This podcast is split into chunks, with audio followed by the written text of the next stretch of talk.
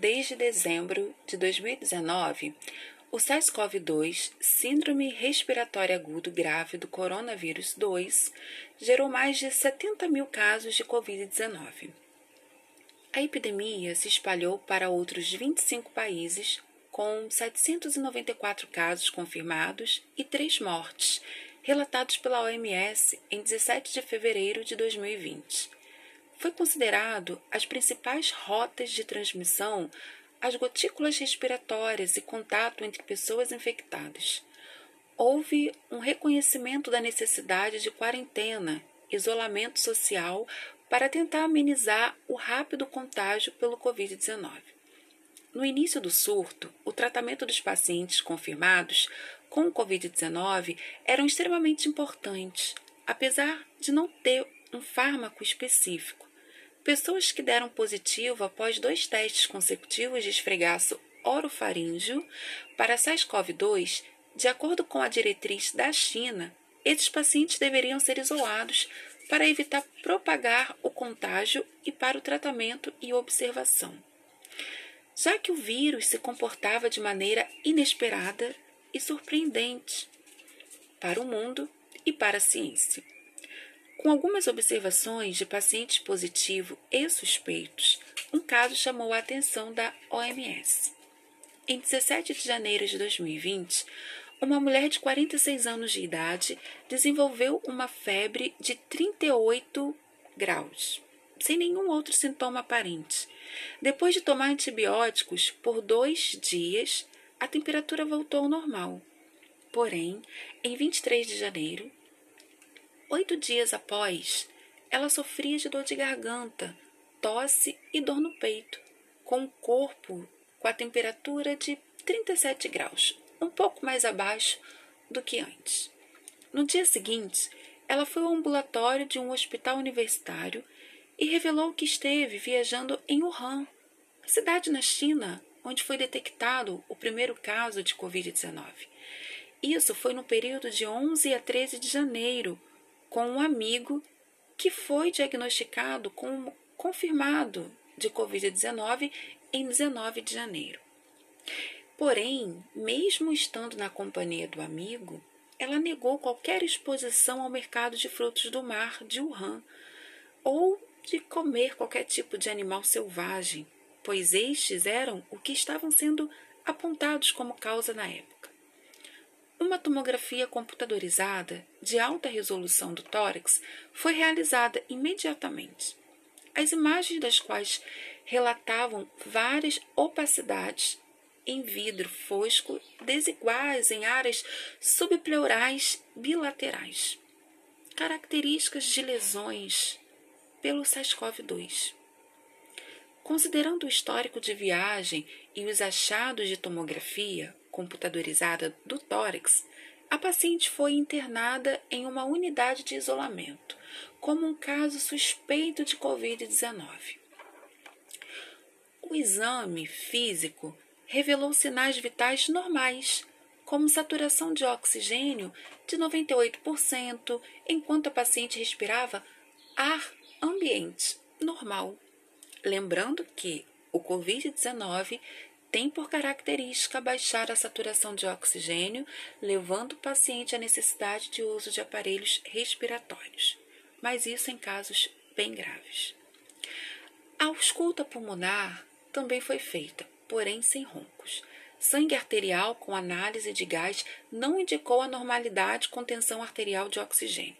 Exames de rotina de sangue, função hepática, função renal, miocárdio e enzimas, eletrólitos e procalcitonina sérica estavam todos normais.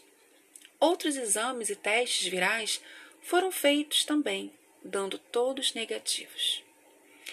Em 24 de janeiro, os Centros para Controle de Doença confirmaram que o teste do esfregaço orofaríngeo da paciente de SARS-CoV-2 foi positivo.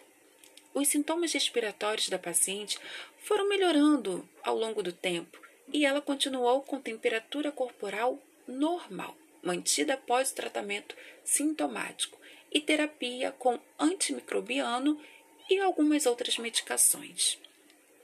Outros testes de esfregaço orofaríngeo também foram feitos entre os dias 28 e 30 de janeiro. Lembrando que a paciente deu entrada no dia 24 de janeiro. E, passando alguns dias depois, foram feitos exames de praxe entre 28 e 30 de janeiro, o que deu negativo esses exames. Dois exames consecutivos e os dois negativos. A paciente continuou em observação, como praxe, no hospital, aguardando apenas o último teste para verificação e observação dos médicos. Já que os dois últimos testes foram negativos, tudo parecia bem. Porém, o último teste feito no dia 2 de fevereiro deu positivo, com carga viral alta o que chamou muito a atenção da OMS nesse caso, pois o teste de esfregaço orofaríngeo para SARS-CoV-2 em 2 de fevereiro tornou-se positivo novamente após dois consecutivos resultados negativos. Enquanto os sintomas respiratórios já haviam melhorado e a paciente não tinha febre nenhum outro sintoma, em outras palavras, ela ainda era capaz de transmitir o vírus para outras pessoas se ela tivesse recebido alta logo após o segundo teste negativo, que foi no dia 30 de janeiro. Provavelmente essa paciente teria contaminado muitas outras pessoas. O perigo disso é porque cada organismo reage de um jeito diferente. Então nunca sabemos quando uma pessoa vai se comportar de um jeito assintomático ou com sintomas leves, apenas com alguma febre ou pequena dor de garganta, ou quando vai atingir os casos mais graves, levando a óbito. Essa é a grande preocupação. Em 9 de fevereiro, a paciente recebeu alta e foi incentivada a manter a quarentena domiciliar por pelo menos 14 dias. Em sua visita de acompanhamento em 17 de fevereiro, Outro teste de esfregaço orofaríngeo foi feito e, para felicidade, permaneceu com resultado negativo. O que podemos entender com isso? Resultado negativo, resultado positivo? Especulamos sobre as razões pelas quais os resultados do SARS-CoV-2, os testes, neste caso, foram flutuantes. Em primeiro lugar, nenhuma pesquisa ainda estabeleceu com precisão o período de contágio de Covid-19, além de pacientes e portadores assintomáticos. Aqueles em convalescência também pode ser infeccioso. As amostras do trato podem ser persistentes ou recorrente positiva durante o curso da doença.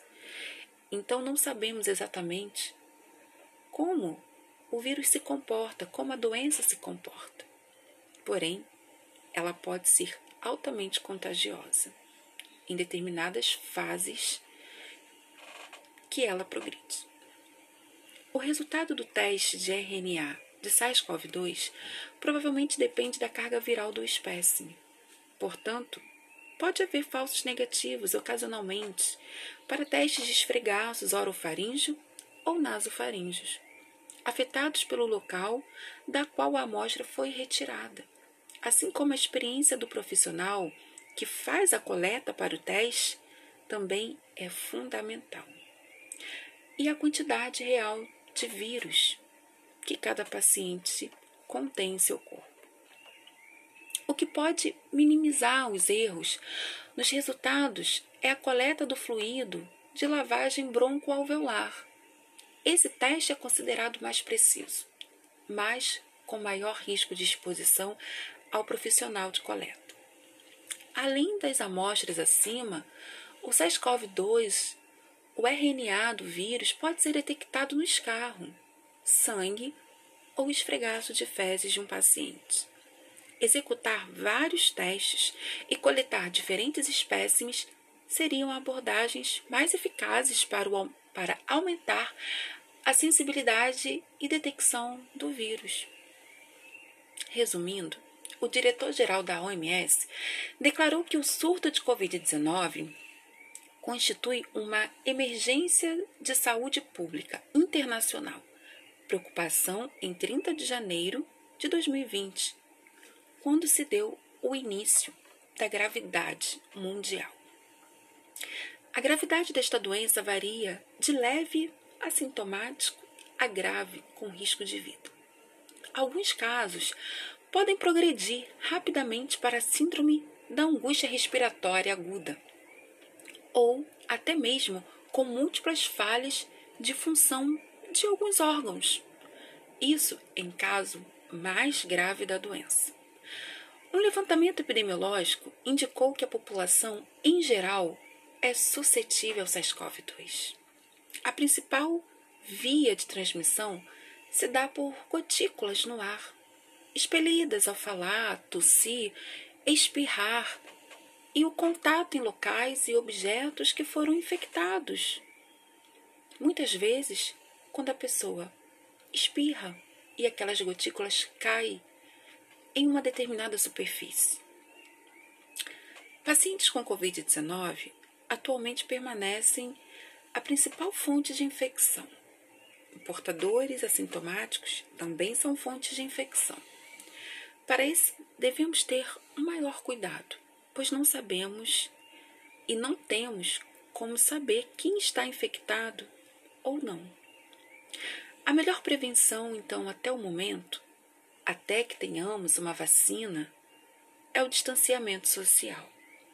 Cuidados simples que podem salvar vidas, como evitar contato direto com pessoas, como abraços, apertos de mãos e até mesmo compartilhar objetos como uma caneta ou uma escova de cabelo.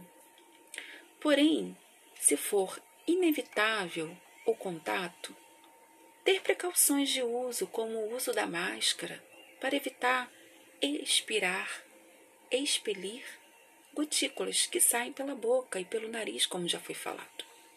E usar álcool 70 para higienizar as mãos e os locais de comum acesso, como uma maçaneta da porta ou um local público, como ônibus, como um assento, ou seja, todo cuidado é importante, porque pequenas ações podem salvar vidas, podem salvar a sua vida, assim como pode salvar a minha vida. A proteção da vacina de DNA contra SARS-CoV-2 em macaco rhesus. A pandemia global de 2019, causada por vias respiratórias agudas graves, a síndrome do coronavírus, tornou o desenvolvimento de uma vacina uma das principais prioridades biomédicas. Nossa compreensão atual relacionada à proteção contra o SARS-CoV-2 é limitado, mas cada estudo e conhecimento diário será essencial para permitir o desenvolvimento de vacinas contra o SARS-CoV-2. Alguns estudos já estão sendo desenvolvidos e pesquisas estão sendo realizadas em 35 macacos rhesus, testando a proteína spike, a proteína S do SARS-CoV-2, a responsável pelo aumento da infecção e gravidade nas células dos pacientes. Com as pesquisas nos animais, ao vacinar esses animais, os mesmos desenvolveram respostas imunes humorais e celulares, incluindo títulos de anticorpos neutralizantes em níveis comparáveis aos encontrados em humanos e macacos infectados pelo SARS-CoV-2. Após a vacinação, todos os animais foram desafiados com vírus, foram colocados a testes. O que se observou foi que a vacina, que codifica a proteína S, resultou em reduções nas cargas virais dos macacos infectados, através de testes como lavagem broncoalveolar e mucosa nasal, via coleta de suave, se verificou um resultado de anticorpos neutralizantes induzidos pela vacina com eficácia protetora, ou seja, sugerindo uma proteção imunológica. Estes dados demonstraram a proteção da vacina contra o SARS-CoV-2 em primatas não humanos. Como se deu esse desafio com os macacos? Seis vacinas de DNA foram produzidas expressamente diferentes, com diferentes variantes do SARS-CoV-2. Os macacos receberam vacinas de DNA por via intramuscular em semanas mais ou menos de uma a três. Após a imunização de reforço na quinta semana, foram observados anticorpos de ligação específicos da proteína spike por ensaio de imunoabsorção enzimática, ou seja, o teste de ELISA. Os anticorpos neutralizantes, por ambos os ensaios de neutralização do pseudovírus e um ensaio de neutralização de vírus vivo, Conforme determinado pelo teste de ELISA, os animais tinham anticorpos de reatividade cruzada.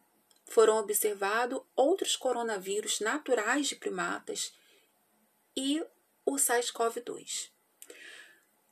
Anticorpos específicos em macacos vacinados incluíam diversas subclasses e funções efetoras, componentes principais da função e características de anticorpos tradicionais dos diferentes grupos de vacina.